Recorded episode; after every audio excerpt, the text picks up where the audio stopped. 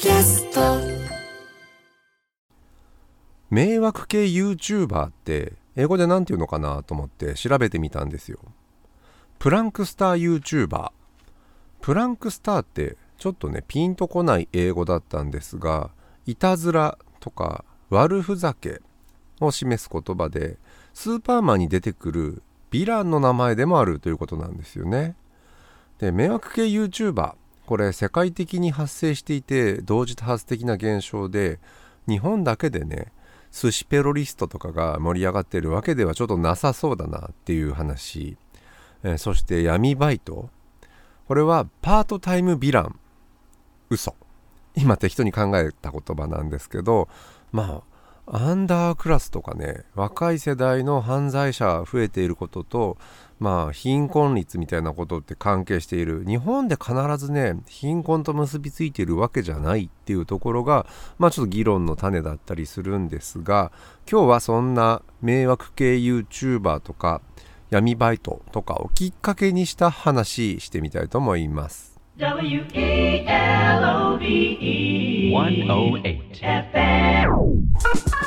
Our radio, your station for news.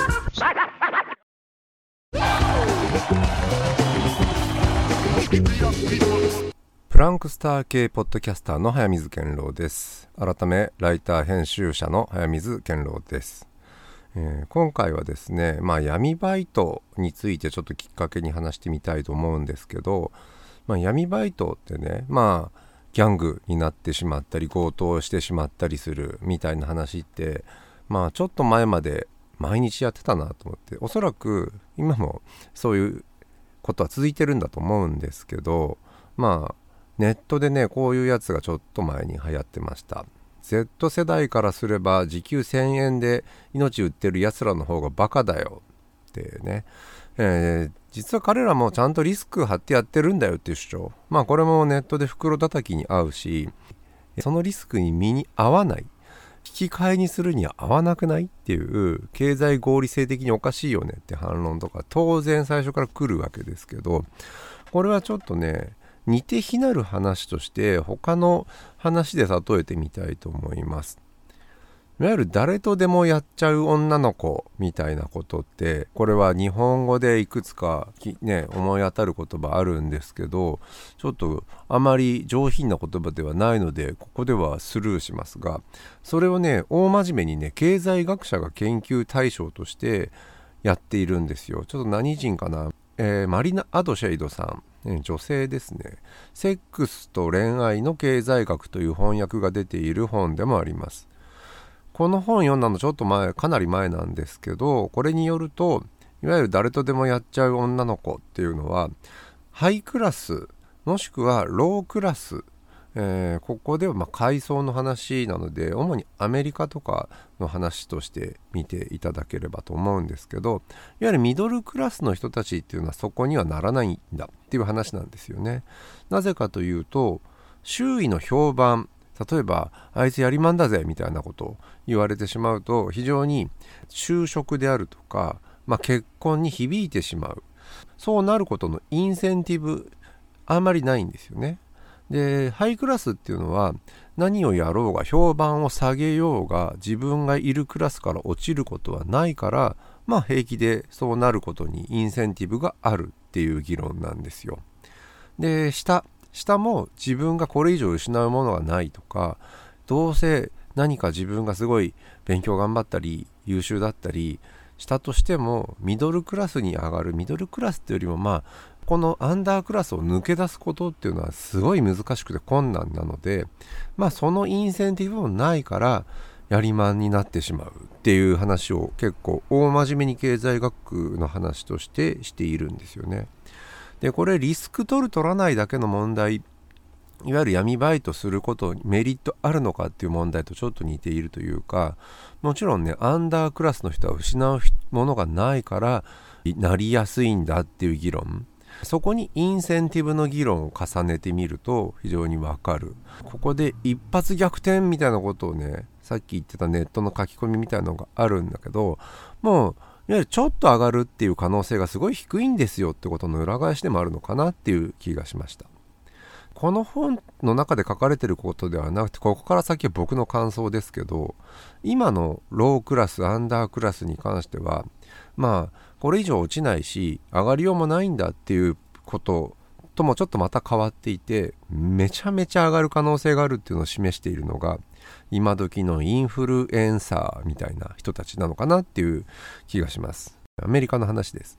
キム・カーダシアン。日本でも知られているセレブですけど、まあ、カニエ・ウエストと元結婚していたりとか下着デザイナーだったりとか着物っていうブランドを商標登録しようとしてめっちゃ炎上したとかそもそもカーダシアン家の人々っていうこれは一時期ねアップルかな、えー、アマゾンプライムかな？なんかで見てたことはちょっとあるんですけどあのいわゆるリアリティ番組で出てきた家族の中で有名になった人なんだけどこの人がねインフルエンサーとしてバーンとブレイクしたのってセックステープが流出してめちゃめちゃそれが炎上したところから一気に一周回ってインフルエンサーになったみたいな人。でそういう人っていっぱいいるんですよね。アメリカだとインフルエンサー。すぐ名前出てこないですけど。まあドージャキャットみたいな人だってまあアンダークラスでまあドラッグの売人でしたみたいな話から出てきてそこからリアリティ番組を経てスターになる。みんなねロークラスからね一気にねインフルエンサーになる人たちっていうのがいるからある種ロールモデル化してる、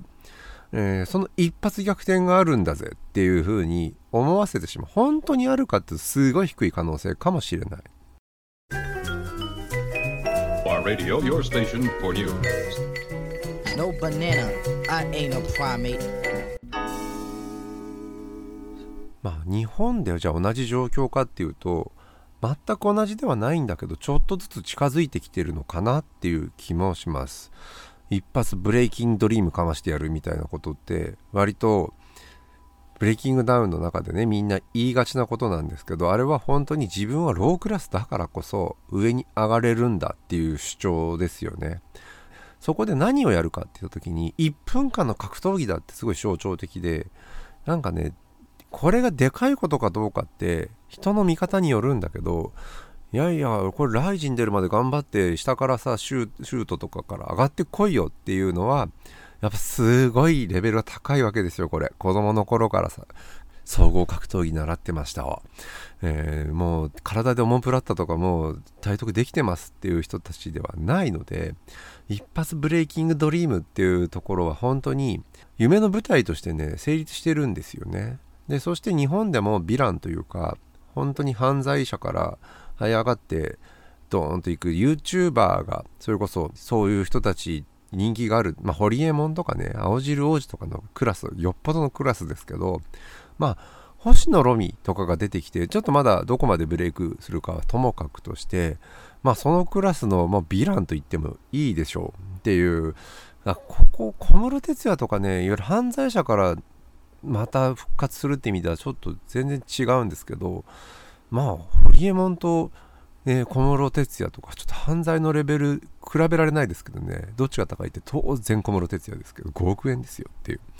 まあ、そういうなんかロールモデルみたいなものは出てきている。でみんなリスクとか云々よりも一発ブレイキングドリームの方が響いている。みたいな状況はちょっとえー、今起こっている状況背景みたいなものとして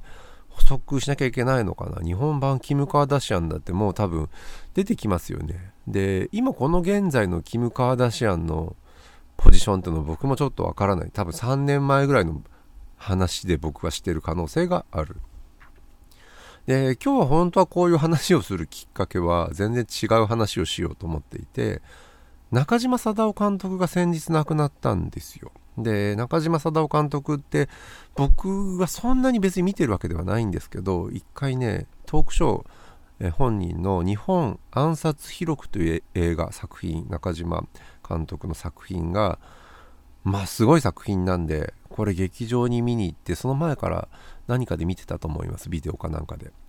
でその時、えー、トークイベントも伺いました。あれ15年ぐらい前かもしれないんだよな。でどういう映画かっていうと日本暗殺記録これちょっとうろ覚えですけど井伊直輔の桜田門外の変とかから始まるんですよ、まあ、雪の中の江戸城で刀を持った連中囲まれてまあぐさってやられるみたいな本当に実録ヤクザもののねアクションシーンみたいな感じでこういう歴史上の暗殺を描いている。すごいね。珍しいと思うんですよ。その後大久保利通とか、えー、安田善次郎とかいろんなオムニバスでいろんな暗殺事件が描かれていくっていうかなりオールスターキャストなんですよ。それが。珍しい映画で、えー、非常に好きな映画です。でこの日本暗殺記録まあ感想を一言で言うとね日本ってやばい国だなっていうことです。いわゆる暗殺ってまあどの国でも起こる要人をまあ通りとかねうち、えー、にいるとこでもいいんですけどぐさっとかバーンとかって殺してしまう。でこれはまあその人を正す殺すことが正義だと思っているっていうところもあるのかもしれないんですけど日本の暗殺の場合は結構ねこれはみんな民衆に支持されるだろうと思ってやってみるっていうところがある。これ世界的にそういうのってもちろんあると思うんですけどちょっと日本特有な部分っていうのはこれは天皇陛下なら理解してくれるとか国民はみんなやつのことを排除したいと思っていて俺が代わりにやるみたいなそう思い込みが激しくてテロリズムに走るみたいなことって特に戦前ですよね。繰り返されていて。で決命弾事件っていう事件がありました。これは他の226515順番で言うと515226か。の引き金になったようなところがある天中みたいなただ青年証拠も混じってるんですけどこれ貧困青年が、えー、入っていてそこの2人ぐらいが元大臣クラスを1人1冊集団で殺すんではなくて1人が1人を担当して間違いなく殺すみたいなそのキャッチコピーキャッチフレーズを作って、え、やってたんで1人1生ってものかな1冊なのかな？っていうね、えー、ちょっと恐ろしいことを考えたんですけど彼らも戦前になぜこれをやったか一発ブレイキングドリームをちょっと狙ったっていう感じだと思うんですよね。他に自分が国民的な英雄になれる手段ってないんですよ。でその中で当時 YouTube なんてないんですけどもちろんあったら生配信してますよっていう話で自分がやっていることっていうのをアピールする。でテロリズムってそういうところがあるというか殺したくて殺すんじゃなくてその殺人、えー、事件を起こすことで社会の風潮を変える、えー、まあ恐怖に陥れるっていうところもあるんですけど影響力を与えることがテロの一番の定義になるんじゃないかな。それを目指してやっている。まあそれとね登録者数増やしたいっていうことと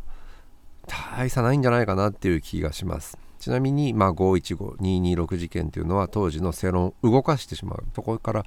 軍部の独裁政治が始まるきっかけを作っているっていう意味では本当に民意として動かしたんですよね。だからテロリズムは成功したんですよ。それが戦前でっていう。で先ほどの中島貞夫監督の日本暗殺記録。まあその決命弾事件を描いていて千葉真一がそのね小沼正っていう主人公をやっていて殺す側テロリスト、えー、やっているんですけどこの話は本当は戦後の左翼テロの話も作りたかったっていう中島監督のね、えー、意図なんかがあったそうです。ただ当時生臭すぎてできなかったんでしょうね。1969年の映画かな。本当に東大落城とか国際平和デーの新宿創上事件とかがあった。まああれが68年なのでほぼ同時期69年だと思います。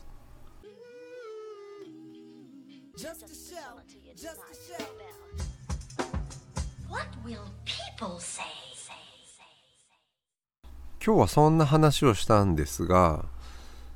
僕もねちょっと闇バイトじゃないですけど自分の本を6年ぶりに書いたのでその宣伝をしたいと思います、えタイトルがですね1973年に生まれて団塊ジュニア世代の半世紀、え、テロリズムの話を書いている本全く関係ないあけど書いてるな途中。えっ、ー、とね72年に起きた連合赤軍事件のあそこで生まれてくる来た子供たちって同世代だよねっていう話とあと官邸ドローン、事件ってあったじゃないですか。それとね迷惑 YouTuber の走りだったノエル君っていうドローンを飛ばしてる少年。その2人のインフルエンサーの度合いの違いとテロリズムみたいな話も書いてるんですけどまあどんな本かっていうのはここで喋っていくとまあこっからまた長くなるので、えーとりあえず今日はしないんですけどじゃあ何のつながりがあるのっていう話なんですけどまあちょっと本当は中島貞夫監督の話がしたかった。なんかつながるね闇バイトとかねつながる何かがあった中で本が出ます、えーこの本が出るのは7月4日2023年、えーそこからいろいろイベントなんかをやっていきたいと思います。今ちょうどやり取りをしてたのはね宇野これまささんとね、えイベントをちょっとやろうかっていう一発ブレイキングドリーム。それブレイキングドリームいや戦わないですよ。あのバトルそういう意味では、え殴り合いではないんですけどイベントやったりすると思います。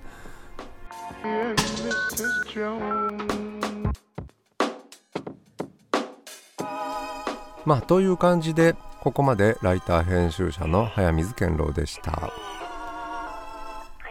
じゃあ闇バイトに戻ります